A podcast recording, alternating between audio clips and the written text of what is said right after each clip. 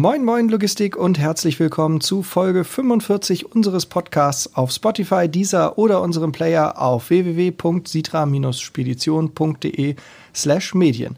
Heute gibt es Neuigkeiten von unseren Azubis. Moin India, moin Alpa, moin Marcel. Hallo. Moin. Ja, Marcel, kein Azubi mehr, den kennt ihr ja schon.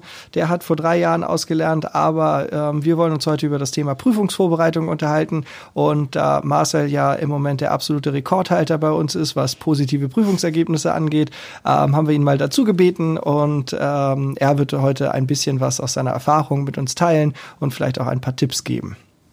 Ja, gerne. äh, India, du bist ja eigentlich keine echte Azubine von uns. Was führt dich denn in unseren Podcast? Genau, also wir ähm, haben sozusagen einen Austausch gemacht zwischen zwei Firmen. Ich bin jetzt erstmal vier Wochen hier, um reinzuschnuppern, ähm, wie es halt in der LKW-Spedition abläuft. Und eigentlich kommst du aus welchem Bereich? Aus, der See, aus dem Seefrachtbereich und aus dem Luftfrachtbereich. Oha, ja, das ist ja dann aber auch ähm, füllend für eine dreijährige Ausbildung. Wobei Genau. du ja verkürzt, ne? Äh, ja, auf zweieinhalb Jahre. Ja, das ist eine große Herausforderung. Ähm, hast du denn jetzt beim ähm, im Bereich Seefracht, Luftfracht, hast du da denn Import wie Export gemacht? Ähm, ich habe im Seefrachtbereich Import und Export gemacht und im Luftfracht, Luftfrachtbereich nur ähm, Import. Ja, und was liegt dir mehr? Also mir gefällt sehr die, der Luftfrachtbereich, weil es sehr schnelllebig ist. Also es geht alles sehr schnell voran und ähm, ja, ich mag das einfach. Ja, das ist auch gut, wenn die Akten schnell wieder vom Schreibtisch verschwinden. Genau. Ne? Was hast du jetzt in der ersten Woche bei uns so erlebt und gemacht? Ich war jetzt in der ersten Woche äh, in der Disposition äh, und habe da erstmal reingeschaut und ja, Anders, ne? ist anders auf jeden Fall. Das stimmt. Was macht dir so insgesamt an der Logistik besonders Spaß?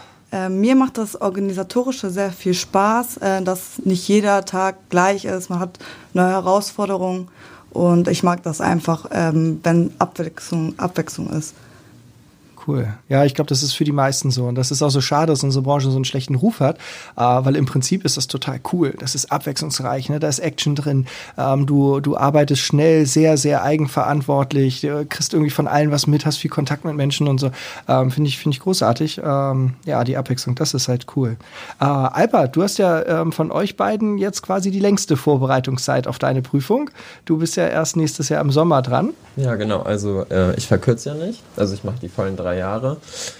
Ähm, ja, Und wie fängst du jetzt deine Prüfungszeit an oder diese Lern- oder Vorbereitungszeit? also ich habe ja noch einen Schulblock vor mir im nächsten Jahr, im Februar, glaube ich.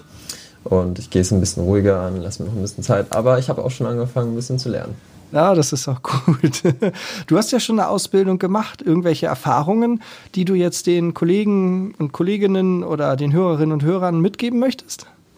Ja, man sollte halt frühzeitig anfangen, sich vorzubereiten und nicht alles auf den letzten Drücker, weil das hatte ich bei der ersten gemacht und ich weiß, wie es ist. Ja, der führt auch gleich über zu, zu Marcel. Du kannst ja auch so ein bisschen berichten. Ne? Wie, äh, wie hast du dich damals vorbereitet? Oder vielleicht anders gefragt, was würdest du heute empfehlen, wie man sich richtig vorbereitet? Was würde ich heute empfehlen? Also was ich auf jeden Fall empfehlen würde, ist vom, vom ersten Schultag an schon ähm, sich regelmäßig am Gespräch und am Unterricht vor allem halt zu beteiligen. Also nicht am Gespräch mit dem Nachbarn, sondern wirklich halt auch das, was der Lehrer irgendwie für Fragen stellt. Weil das hat mir am meisten geholfen. Das hat mir bei den Klausurvorbereitungen genauso geholfen wie halt auch bei den Abschlussprüfungen, dass ich permanent ähm, ja eigentlich mir das auch nochmal angeguckt habe, was, was wir gemacht haben und wirklich ja aktiv dabei war, mich immer gemeldet habe. Ähm, das hat mir wirklich geholfen. Und dann halt zum Ende hin, ich kann immer irgendwie Lernkarten empfehlen ähm, für die Sachen, die man nicht so leicht reinkriegt. Ähm, man kann auf Lernkarten, man muss nicht nur stumpf Frage-Antwort da machen, man kann sich da auch längere Sätze oder sowas draufschreiben oder irgendwelche Merkgeschichten, mit denen man sich dann irgendwie was zusammenbastelt, irgendwie eine Reihenfolge, in der man etwas abhandeln muss. Und ähm, ja, die lernt man bis zum Erbrechen, bis man halt einen Stapel hat mit Sachen kann ich und kann ich nicht und kann ich nicht sollte leer werden. Ja, ist auch eine coole Challenge. Ich habe es im Studium auch immer so gemacht. Also bei den Fächern, wo viel auswendig zu lernen war, ähm, habe ich mir auch immer Lernkarten gemacht und äh, man war ja natürlich auch stolz, je größer der Haufen wurde, den man dann halt konnte. Und äh, ich habe das äh, zum Beispiel in der Bahn gemacht, ne? immer auf der Hin- und Rückfahrt, ne? hatte ich dann immer in so einer Seitentasche von meinem Rucksack welche ähm, und dann konnte ich immer reingreifen, hatte dann so die Lernkarten, hab die dann also durchgeoxt. Das war, das war total gut, ey, das, das gibt einem auch ein gutes Gefühl.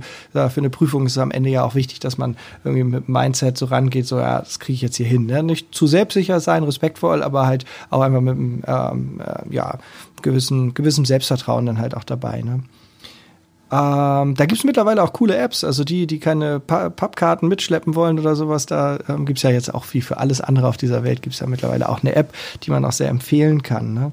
Ähm, aber äh, spannend ist es ja, ich habe ja keine Ausbildung im, im Bereich der Spedition und Logistik gemacht. Ähm, was für Inhalte kommen in deiner Prüfung eigentlich dran?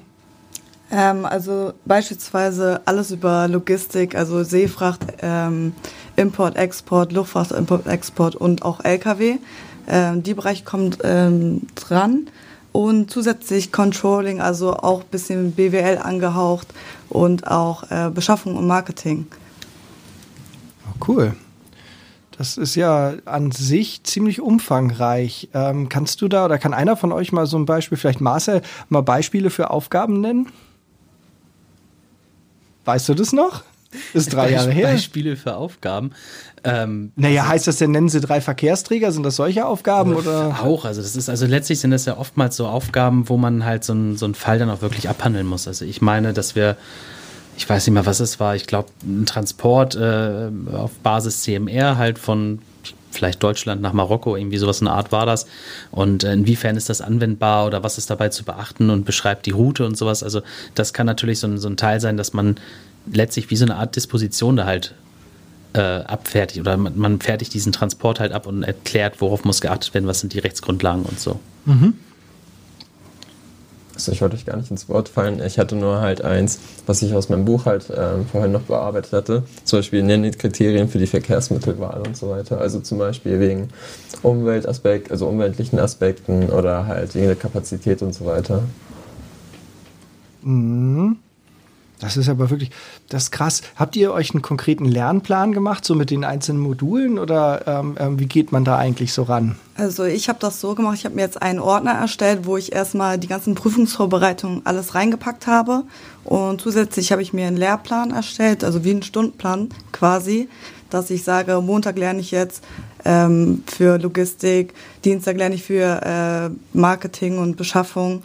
Also so habe ich das jetzt gemacht, damit ich mir das ein bisschen mehr strukturi äh, strukturiert habe. Mhm. Gibt es eigentlich irgendwie so eine äh, dezidierte Prüfungsvorbereitung, die man noch machen kann oder ähm, steht man da mehr oder weniger alleine da? Also was die, die Lehrer machen schon eine sehr gute Prüfungsvorbereitung. In der Regel ist der letzte Block oder ja doch der letzte Block bei Blockunterricht ähm, ist Prüfungsvorbereitung. Die machen das schon sehr gut aufgrund der Erfahrung, die die natürlich auch selber damit haben. Ähm, es gibt aber auch noch vom AHV äh, einen Prüfungsvorbereitungskurs, der auch sehr zu empfehlen ist für, für Leute, die da vielleicht nicht so ganz den Zugang zu haben. Aber auch die Leute, die sagen, ich bin mit zwei von drei Prüfungsthemen sehr sicher, aber bei dem anderen schwächel ich halt, weil ähm, da alles auch nochmal wirklich aufgebohrt wird und, und erklärt wird. Also wer da aufmerksam zuhört und auch eben bei den, bei den Lehrern, bei, den, bei der Prüfungsvorbereitung, der ist meiner Meinung nach, also mir hat das sehr geholfen. Ich habe das wirklich akribisch aufgeschrieben. ich habe versucht, so zwischen den Zeilen zu lesen, was die Leute da auch vielleicht mal erzählen. Ähm, also manchmal kommt ja so ein Spruch so wie, äh, ja, das solltest du jetzt vielleicht mal rot anstreichen. Das ist äh, äh, sehr, sehr wichtig für die Prüfung. Ähm, und wenn man sich das rot anstreicht und dann auswendig lernt, dann ist man eigentlich gut vorbereitet. Ah, bei uns im Studium, wir hatten ein Fach, da ging das so ein bisschen um, um Recht. Und äh, da gab es äh, am Anfang einer jeden Vorlesung die sogenannten Schokofragen. Ähm, da hat der Professor sich also dann vorne hingestellt, hatte dann so eine, ähm, so eine Stange äh, Ritterschokolade, diese kleinen, ähm, und hat dann Fragen gestellt. Und wenn du die richtig beantwortet hast, hast du dann ein Stück Schokolade dafür bekommen. Ähm, und äh, diese, diese Schokofragen am Anfang haben äh, nachher, ich glaube, die Hälfte vom Theorieteil, der abgefragt wurde, in der Klausur ausgemacht. Also man konnte sich dann über das Semester schon ganz gut vorbereiten ähm, und hatte dann halt einfach schon mal so 25 Prozent sicher, wenn man alle Fragen auswendig konnte. Das war natürlich irgendwie ganz schön. Ähm, ja. Ich habe ich hab nie ein Stück Schokolade bekommen. Also du so. guckst gerade zu Fragen, nein, ich habe keins bekommen. Ich finde das irgendwie, frage so gerade ja irgendwie ähm, Diabetes und äh, Prüfung bestanden oder was? Genau, Diabetes. naja, gut, da ist nicht so richtig viel ausgemacht. Ne? Ähm, was natürlich aber immer viel ausmacht, ist natürlich auch die Unterstützung aus dem Umfeld. Alpa, ähm, wie können Freunde und Kollegen dich unterstützen? Ich hatte mir das auch schon so ein bisschen überlegt gehabt, ob ich von ein paar Freunden so ein bisschen Unterstützung hole, dass die mich am Wochenende einfach mal abfragen, per Skype und so. Die Technik ist ja da. Und ja, also zum Beispiel bei Geo ist das ja eigentlich ganz cool, wenn man halt die Autobahnen und sowas sich gegenseitig abfragt. Das kann man ja eigentlich ganz easy machen. Ja, das ist ja dann, glaube ich, auch eins der, der unliebsamen Themen. Ne? Also ähm, dann äh, beschreiben, wann, dann biegst du auf die ab, dann kommt die A7, da fährst du aber nur rüber, weil dann kommt nämlich das. Ähm, da, da sollen ja auch gerade der mündlichen Prüfung manchmal ganz schöne Ekel, Ekelfragen kommen. Ich weiß nicht, Marcel, hattest du sowas in der mündlichen Prüfung? Irgendwie so, nee, wo du ich gesagt hab, hast? Ich habe das, ich will jetzt ja hier nicht irgendwie angeben oder so, aber ich habe das irgendwie hingekriegt, äh, meine, meine drei Prüfer ja ein bisschen mundtot zu reden. Also wann immer ich gemerkt habe, denen brennt irgendwas irgendwie auf der Seele, habe ich die ganze Geschichte einfach nochmal aus einer anderen Perspektive erzählt und damit waren dann, glaube ich, ein Großteil derer Fragen abgefertigt. Ähm, und als ich dann meinte, ob sie noch Fragen hätten, hieß es nur, nee, sie haben eigentlich uns alles beantwortet, was wir hören wollten. Also das ist halt auch noch so meine Empfehlung da. Ähm, viel reden, viel erzählen, also nicht irgendwelchen Quatsch natürlich, aber sich halt einfach darüber Gedanken machen, wie würde ich es jetzt vielleicht mit meiner Firma machen und was sitzen aber für Leute? Ich meine, die stellen sich vor, ähm, bin hier Schifffahrtskaufmann sowieso oder so und ich hatte halt zwei Systemverkehr-Spediteure da sitzen, so, die würden das niemals machen, wie wir das in der Sitra machen, aber weil ich aufgepasst habe, wie ein Systemspediteur ähm, arbeitet, habe ich dann natürlich nochmal diese Richtung beleuchtet, ähm, also zwei Modelle angeboten und einfach gesagt, so würde ich es machen, so machen sie es wahrscheinlich, suchen sich das raus, was für sie passt. Und naja, das war dann das, was, was die eigentlich auch hören wollten, ne? Ja, also ich glaube gerade bei mündlichen Prüfungen, da mir hat man mal so zwei Tipps mitgegeben. Das erste ist äh, sicheres Auftreten, auch bei kompletter Ahnungslosigkeit. Ne? Also einfach ähm, sich nicht anmerken lassen, dass man das Gefühl hat, man würde hier gar nichts können. Ähm, und äh, naja, das, das zweite, das nannte sich so ein bisschen Wissensprostitution. Ähm, das heißt also, ähm, ähm, wenn, wenn nach A gefragt wird und man so ein kleines A erklären kann, dann erklär gleich B und C mit, ne? dann wissen sie, dass du denn in der Lage bist, das in einem Kontext darzustellen. Und das wirkt immer auf den Zuhörer schon mal, schon mal deutlich kompetenter, ähm, auch wenn gar nicht nach B und C gefragt wurde. Aber danach kannst du natürlich dann dich hinstellen und sagen, aber ich guck, mal, was ich alles erklärt habe. Also das ist, glaube ich, auch nicht verkehrt. Ne? Äh, India, was, was kann man dir Gutes tun, um dich in der Prüfung zu unterstützen oder vor der Prüfung? Also ich bin eher ein Mensch, ich lerne für mich gerne alleine, mache mir Musik zu Hause an, konzentriere mich nur auf das, was ich gerade vorliegen habe. Deswegen, meine Freunde sollen einfach nicht böse sein, wenn ich mich mal für ein paar Wochen nicht melde und äh, Zeit für mich alleine habe. Ja, äh, das ist natürlich auch so eine, so eine besondere Zeit. Also äh, bei, bei mir war das immer so, ich weiß gar nicht, ob du das damals im Studium gemacht hast, Marcel, aber ich habe mich in den, in den Klausurvorbereitungsphasen nicht mehr rasiert und war nicht mehr beim, beim Friseur. Also je länger diese Phasen waren, desto schlimmer sah ich auch aus. Da gibt es auch ein ganz, ganz fürchterliches Foto ähm, nach, nach der Mathe-Vorbereitung, wo ich irgendwie acht oder neun Wochen, da, also das sah wirklich wild aus. Ähm, habt ihr auch irgendwelche Rituale, so vor Prüfungen? Also so, ähm, keine Ahnung, hat jemand einen Glücksbringer, den er immer mitnimmt oder sowas? Nee, nicht wirklich. Gar nicht? Ich auch nicht.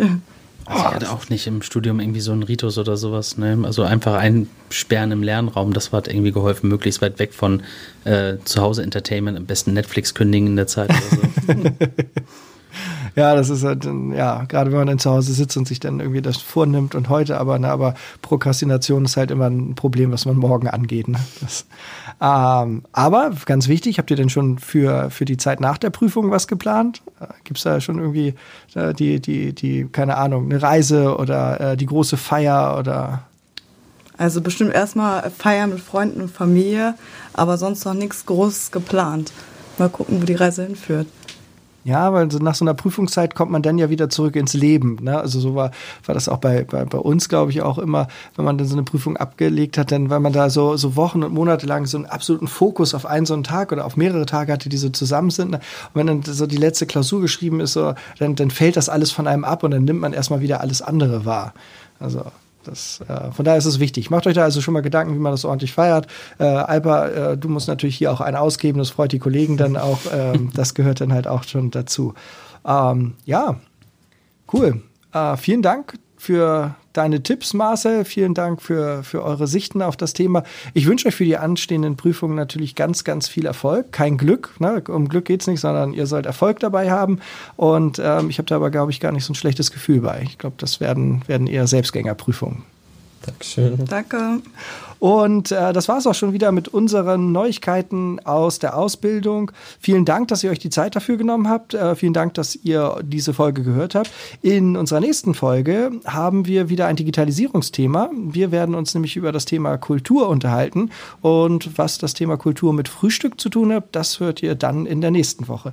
Bis dahin, bleibt entspannt und kommt gut durch die Woche. Tschüss. Tschüss. Tschüss.